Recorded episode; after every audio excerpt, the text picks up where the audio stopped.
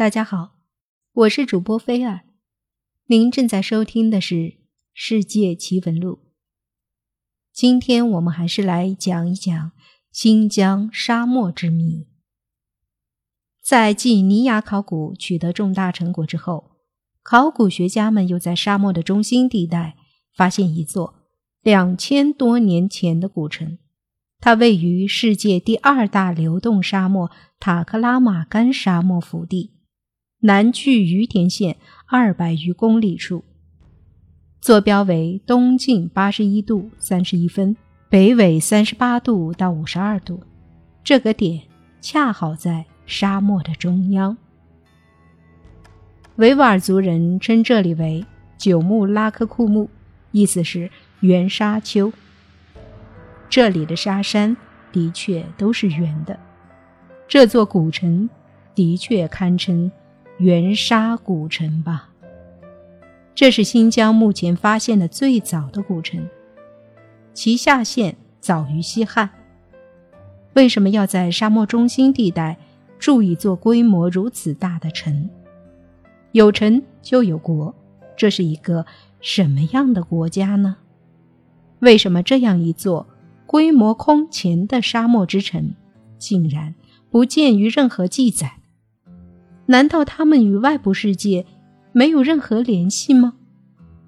至今，塔克拉玛干沙漠中发现的所有古城，比如楼兰、尼雅、丹丹乌里克等，都在我国典籍中有着记载，而且很大程度上是靠着典籍指引找到的。但沙漠中心的这座古城却不见于任何史书，而新疆在此之前发现的古城。几乎毫无例外地被外国探险家如斯文赫定、斯坦因、伯希和、普尔热瓦斯等捷足先登发掘过，但这座古城却从未有人涉足过。斯文赫定、斯坦因以及我国考古学家黄文弼先生都到过距离元沙古城不远的喀拉敦遗址。喀拉敦遗址在于田县北的沙漠中，与于田县的直线距离约是一百九十公里。这个遗址的年代大约在魏晋时期，比新发现的古城要晚很多。也许他们认为这里便是人类在沙漠中的最后据点了。没想到，一个更大、更古老、也更神秘的古城，正在四十公里外的沙海里。默默的等待着他们。一九九四年，一支由许多富有经验的考古学家和探险家组成的中法考古队员，在沙山、沙梁、沙垄间穿行。一路上，他们不断发现人类活动的踪迹：一根骨骼，一块陶片。他们像是古人故意留下的路标。引导着他们一步步走向沙漠更深处。当他们极度疲惫的时候，远方红色的夕阳里突然出现一团浓重的黑色，浓重的黑块儿在眼中逐渐清晰扩大，连绵成一条若隐若现的带状。那是城墙，城墙顶部宽约三四米。残存高度也约三四米，以两排竖直的胡杨木棍加以层层的红柳枝当墙体骨架，墙外用胡杨枝、芦苇类淤泥、树粪堆积成护坡，墙的拐角处有一些直角的土坯。法国考古专家经仔细考察后认为，这并不是真正的土坯。因为它不是经过人工和泥膜踏制的，而是将河道中的淤泥切割成块，直接砌到残墙上的。城墙残存四百七十三米，城周长约一公里，呈不规则的圆形，颇像一只桃子。南北最长处距离为三百三十米，东西最宽处距离为二百七十米。城内有六处建筑遗迹暴露在流沙之外，是因风蚀仅存不足半米的立柱基部，地表散布着一些陶片、钢铁小件、石器、米珠，以及数量不少的动物骨骼。城有东南两门，城门关闭着，长长的门栓仍在门后没有拴上。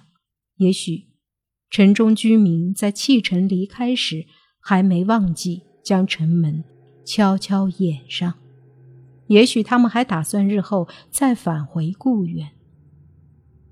根据对城墙中的木炭进行的碳十四测定，年代距今约为两千两百年。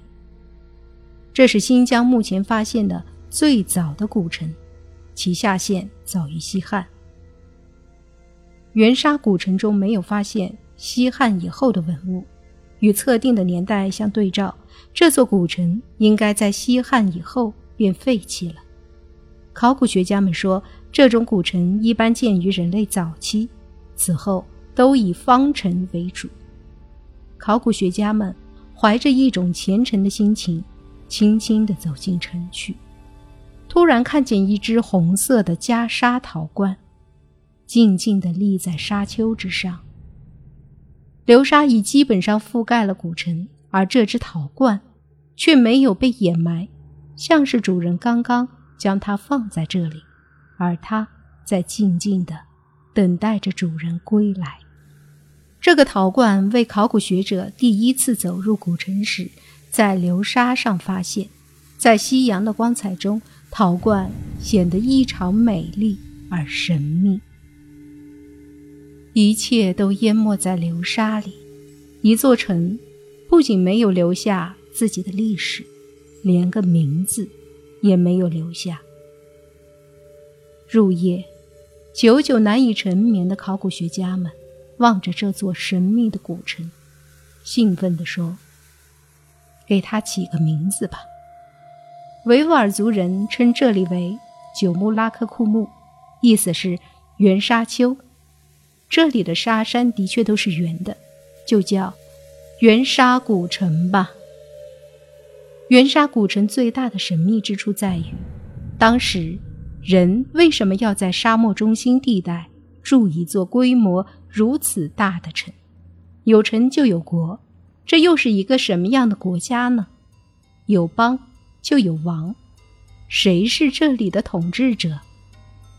筑城为了御敌。谁又能穿越无尽的沙山，入侵这个沙漠深处的城池？弃城为求生，古城的居民到底遭受了什么样的危险，以至于不得不远走他乡？这样一座规模空前的沙漠之城，竟然不见于任何记载。难道他们与外部世界没有任何联系吗？